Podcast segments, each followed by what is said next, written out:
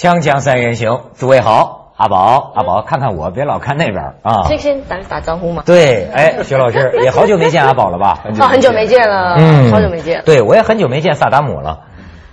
这个话题最近应该看到了吧？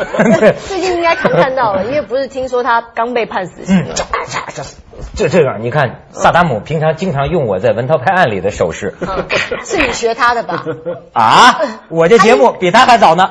你得试，不是比他受审还早呢。OK OK，你得试着留胡子。啊，他这个最近的形象是跟胡子有有关的。你知道这看客的心态，这不负责任的心态哈，完全是另一个审美观。比如说，你要是个伊拉克人，这里边的这个是非曲直就开始辨析不休，对吧？但是你发现没有，在中国，逊尼派哇，美国法官哇，这他不是已经判了之后，那个巴格达就马上戒严了，因为就怕那边就乱起来了嘛。所以你看，拉开距离看，那就是非成败转头空，青山依旧在，几度夕阳红。你看《三国演义》，对吧？说曹操是不是正义的，还是刘备是正义的？这个事儿是难说的。嗯。但是呢，你会欣赏另一种东西。你比如说，我这个看客，我比较关心的，昨天我跟他们辩论半天，就说萨达姆在听判的时候到底怂了没有？怂。有听到两种说法，嗯，一种说法是怂了，嗯，就是虽然还很厉害啊，这这伊拉克人民万岁啊，什么什么的，但是就浑身颤抖，嗯。可是呢，我听到的另一些报道，感觉不是这样。就死死硬到底，在这个判死刑之前会见律师的时候，就是说啊，他们早晚会带着羞耻滚出伊拉克，什么什么的，就是甚至说我愿意枪把我打死，因为我是个战士，对吧？哎，好像还挺猛，哎。我觉得哦，其实走到这一步哦，希望我今天讲完这一集不会有回教人士追杀我。我觉得哦，今天走到这一步，不 说还没有，你说你你做这手势有什么用？这是阿拉真主啊！不要瞎说了，对，不要瞎说。其实我我觉得走到这一步哦。呃，因为我们常常看到以前萨达姆不是写了很多小说啊，没错，爱情小说。对，他其实呢，走到这一步，他已经在演他自己生命当中最后几出几场戏了。演出，对他其实都已经想好了，因为他他怎么会不知道他会被枪毙，对不对？他怎么会？他他预见到？对，他他一定知道，他只有死路一条，只要被抓到就是死路一条。所以他每一次出现在众人面前，他必须要维持他。我不我不知道是英雄的形象还是枭雄的形象，但是他要走到最后那一步，因为我们看到他以前的那些过去的一些档案啊，他曾经说过的话，你会发现其实他是一个特别注重名声的人，尤其是五百年之后的名声，他特别看重就是他怎么把他的名声流传下去，所以他绝对不会把最后一场戏给演糟了。但是技术上他还是有可能不被步步上绞刑的，他们我看了一些分析啊，他还是有可能的，他们上诉啊，还有什么。他也可能他会一直活下去，他可能会老死在狱中，对对，可能会老死在狱中。所以说技术上并不能完全排除人，我们没经历过这种状态。嗯，但是在某一个阶段，就是你以为你是完全绝望了，但是人就在完全绝望的时候，他也不会完全放弃。我跟你说，我我觉得，就比如说过去有过这个争论，说这个主持人到底是不是在表演？我的观点是，是表演，绝对是表演。但是呢。他们说：“那这表演你不是虚伪吗？”不是，我是我的这个表演的范围啊是非常宽的。我说人活着就是一种表演，苍凉的手势。人活着其实就是说，呃，你你你在女儿面前，你表演就是一个父亲的，对，嗯，他他并不是假的，进入角色。对，但是其实反而现在呢，就比如说，你看一些一些像萨达姆这样的人，你格外能够看得出来，他呀心里对自己有一个设计，在人生舞台上。我最后得表演成个什么样？然后你看，我就联想了，真是一种就是落幕的这种表演。你比如说，呃，像这个这个这个这个呃呃希特勒那边的那个当年的那个格林审判，格格林纽伦堡大审判。嗯，你说这个绞刑，他们这个当时记者都发现，一连十个还是十一个哈绞刑。本来戈林是打头的，嗯，但是戈林破坏了这个计划。听说他被判绞刑之后，咱不知道萨达姆有没有藏着东西。嗯，戈林藏着一个子弹壳，子弹壳里装着氰化钾，所以说他在上绞刑架之前，自己把自己死了。对，我觉得死法哦，就如果萨达姆可以选的话，嗯，就好，我曾经看到那一篇报道，就是说他宁愿选择枪毙，也不会选择绞刑。嗯，因为呢，我们我曾经看过一些那种。研究死法的那些书，其实绞刑死的挺可怕的。就是你除了绞刑，所以你刚刚说，如果你体重不够重，你可能没有办法让自己的体重自己就舌头伸出来，舌头伸出来还不是最丑的，是你会大小便失禁。就如果你之前没有晚肠啊排出的很干净的话，你想想，如果你是一个英雄，而且我觉得啊。虽然说有所谓的什么呃人质有所谓的人权法之类的，但是以萨达姆现在的处境啊，我觉得什么《太阳报》啊、《纽约时报》啊，不会这么轻易的放过他死的那一刻。《纽约时报》跟《太阳报》不 是不是，那我只因为我刚想到另外一个联想的就是，呃，我为什么说不会那么容易放过他？是因为 Today 的差不多。因为对不起，那我有点搞错了。因为前一阵子不是有呃《太阳报》，好像是英国《太阳报》有登出萨达姆在狱中的啊，那英国的。他在那个狱中的照片，比方说有他蹲在红色小板凳上，像个老人那样洗衣服啊。前段时间用他的短裤，哎对，或或者他这一条 他那条内裤拉的这么高，白色的，而且你说男生通常很多领导人裤子都系得高，就通常都是三角的，可能男生都是可能到这儿而已，没有他到这儿，然后就拉的特别高。然后呢，美国人也是当看笑话一样看，就比方说他们他们我我。我就想到是不是《纽约时报》还是纽约不知道哪个报纸就在还邀请很多时尚的评论员说，请问你对萨达姆穿这样的服装有什么样的看法？他们说我太失望了，萨达姆呢应该是一代的枭雄，他应该穿比方说迷彩的吧，他至少穿个迷彩的内裤，但他竟然穿一个像阿嬷一样的的内裤。所以你知道现在这个媒体狗仔队本身呢，他就在消解一个英雄产生的时代。对，你这太过度的曝光了之后啊。一个人有时候需要有点神秘感的，你知道吗？他这个萨达姆也好，拉登也好，现在都变成美国国内政治斗争的工具。所以有的人阴阴谋论猜测嘛，说拉登是不能抓到的。拉登抓到了美国的反恐战，很多的东西都不能没理由做下去了。对，萨达姆的这个这个这个东西，人家就分析是为了美国中期选举造势，是布什共和党，因为他可以显他吸引老百姓的注意力。你们刚才讲的就使我想到中国一个。久远的传统就是看执行，看杀头。对对对对对，看杀头。以前鲁迅讲过，看杀头好像是愚昧国民性哈。现在仔细想想，人为什么喜欢看杀头呢？其实隐隐的，是不是就像你刚才喜欢看人在最后时刻会不会精神上的大小便出镜？大小便失禁？呃，精神呃精精神上的。你看，你你你有些呃杀人犯就是杀掉很多人的。你看广东啊什么地方，后来你看照片。看到那个死刑宣判的时候，完全麻木，没什么表情，光头，对，漠然。你看到这样漠然的照片，你很震动，对不对？你会你会觉得，你那时候哪怕失禁也好啊，你发抖也好啊，或者你装个英雄腔也好啊。可是他居然是一个漠然的表情，你被他杀掉的人觉得好好冤呐。就是说我我就采访过这个死刑犯，我采访那几个就是这样，他跟你说话呀。很冷静。你你甚至觉得他是不是患有某种感觉缺乏症？嗯，他没有什么感觉，知道自己要死了。反正至少跟你说话的过程当中，就这是非常麻木。但是我也见过过去那个公审，嗯，你这一旦宣判人死刑，那真是大小便失禁，就扑腾就塌了。你知道咱们没经历过，我估计甭说别人，那换成我多半也站不住。就是那家伙，扑通一下就就一下子这法警就架住。而这种近距离的目睹啊，尤其是参与啊。你你看过沈从文那个小说《新与旧》啊，嗯，写的真是好。他讲个刽子手啊，他在过那时候前清的时候，他杀头的嘛，他杀掉了以后哈，他必须马上跑到庙里躲起来，然后必须有人来追这个刽子手。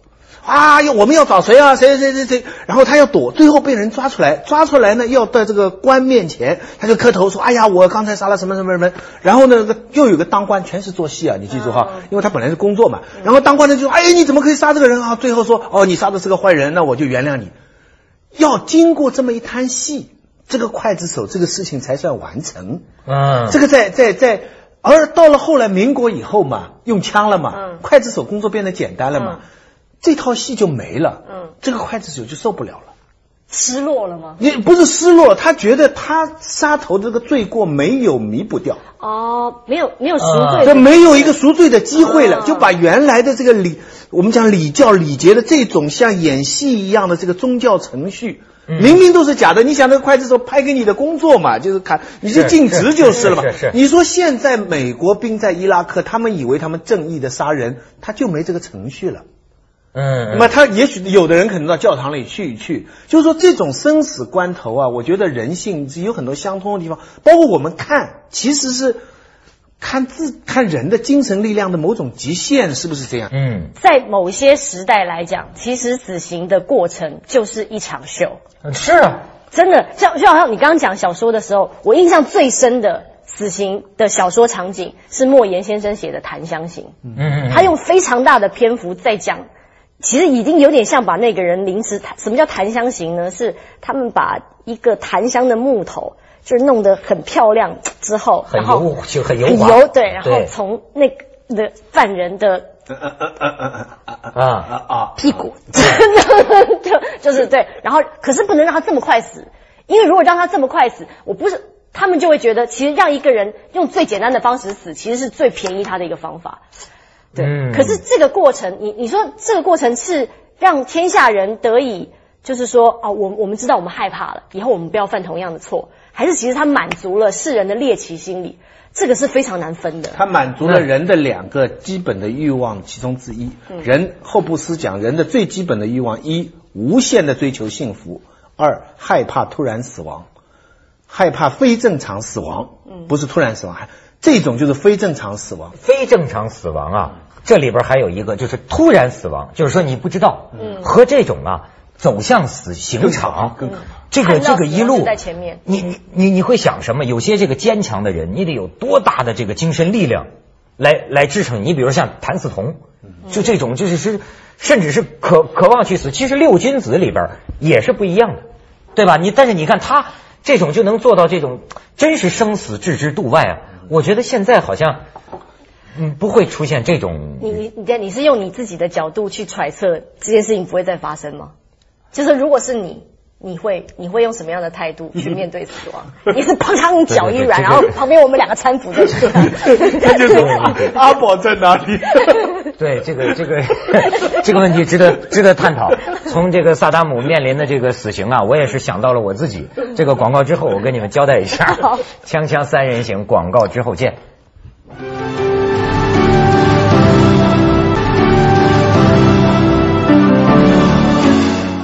就为了阐明我的这个自我的坦白啊，我我得说一大段嗯，我就跟你说萨达姆这个事儿，直接让我想到了不通人在审被审判他的这个这个法庭上，他的这个选择，他的这个态度。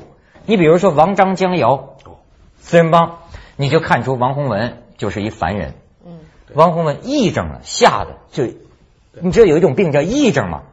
我就有，就什么意思？就就是精精精神已经不正常了。嗯，在这个待审期间，然后呢，态度是最老实的，这就所谓怂了，问什么答什么，积极配合。什么叫怂了？就是王洪文。王洪文。哎，可是你为什么不觉得他是就是觉得他真的犯下了莫大的罪过，他想要赎罪？为什么就觉得这个时候他就怂了呢？因为他癔症了。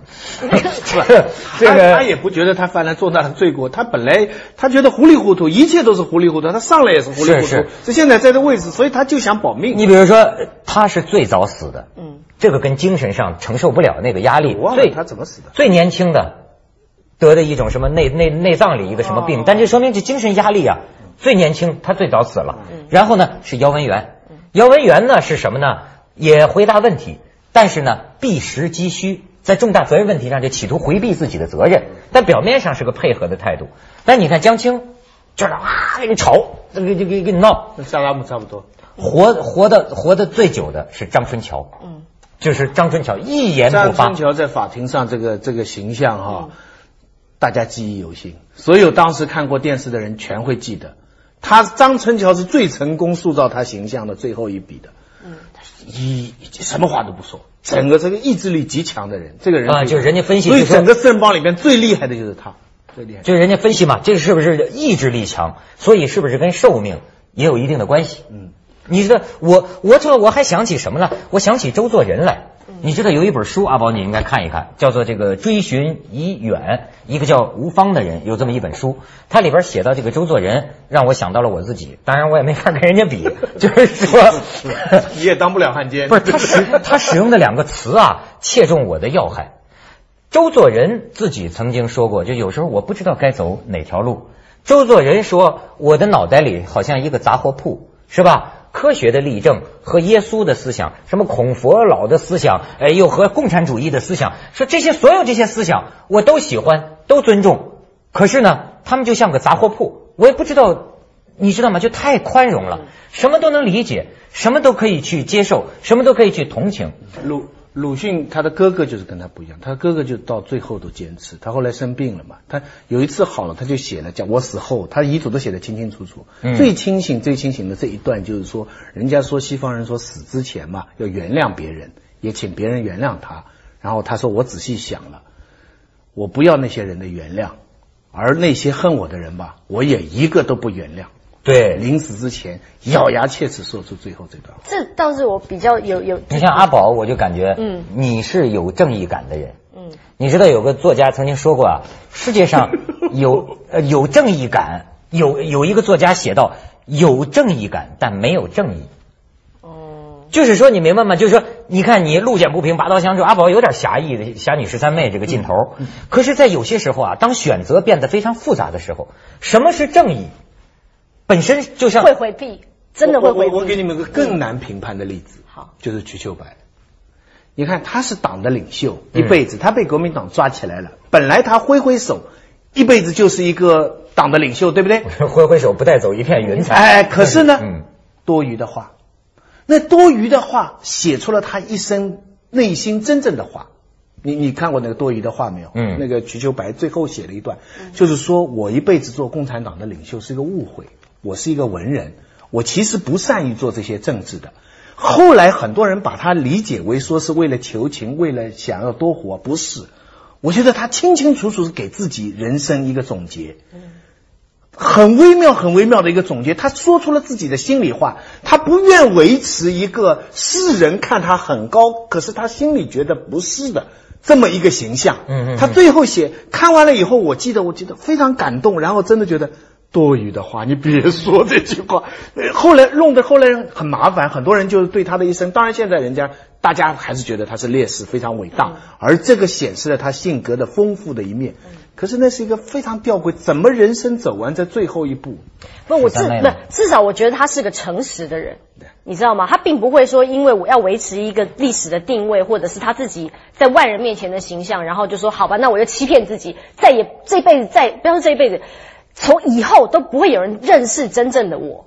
可是对有些人来说不是，他宁可承担这个代价，就是他。拆掉了他在人们心目当中的这么一个高的形象，但是完成了自己对得起自己的这么一个感觉。你比如我最近有研究太平天国呢，我研究石达开。你比如说石达开面临的一个什么选择啊？石达开在南京，在南京天津城里的仇杀嘛，他全家都给杀了。他在城外，如果他回去，他也得给杀了。但是他的决定是什么？带着兵丁，带着自己的队伍。西行远走，一路上贴布告，贴布告说什么呢？就好像给大家陈情，我呀一心忠于太平天国，忠于天王。可是呢，那暗示就是说有人猜疑我，我也不获得信任。但是呢，你看把我全家杀光了，我不背叛你太平天国。但是呢，我领着队伍，我为了太平天国开辟新的根据地，我自己去打仗。你看，这就是人面临一个很复杂的情况下。他做出这个选择，你比如说到最后在大渡河边，他投降，走到这个这个敌方的营帐里，说我用我一条命换取我这两千兵丁的性命，你们放了他们，最后全被屠杀。你说有些时候就我就说选择很难，你包括李李秀成啊嘛，是叫李秀成，这忠王忠心耿耿，到最后一刻都忠心耿耿啊，终于洪秀全的儿子把马都让给他儿子跑了，可是他被捕了呢，呃他。投降，然后他写下这个这个呃自白书，然后好像他曾经表露过希望能放过太平天国的老兵。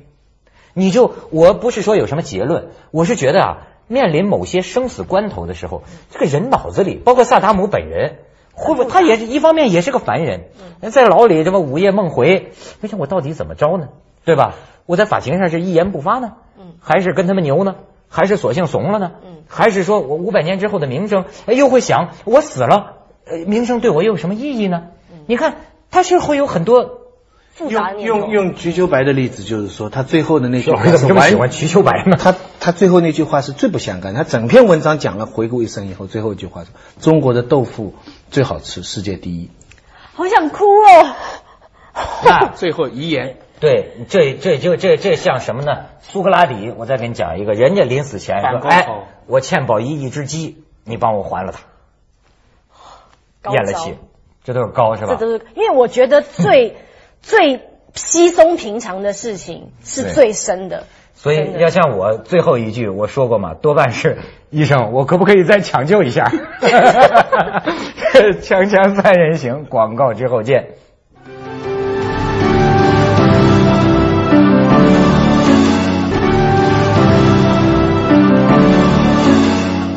再者，现在也有人质疑，就说现代社会是不是什么生产关系、什么法治全变了？全变了之后，比如说你倡导人们视死如归，嗯，这个事儿。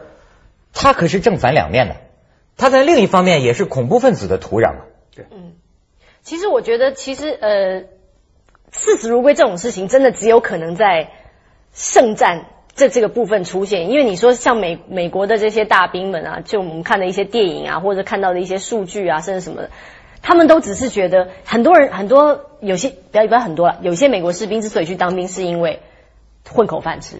真的就是混口饭，而且薪水比较高。嗯，然后呢，回来之后搞不好又是英雄，并没有。我像我前一阵子看了一个片子叫《Jarhead》，就是锅盖头。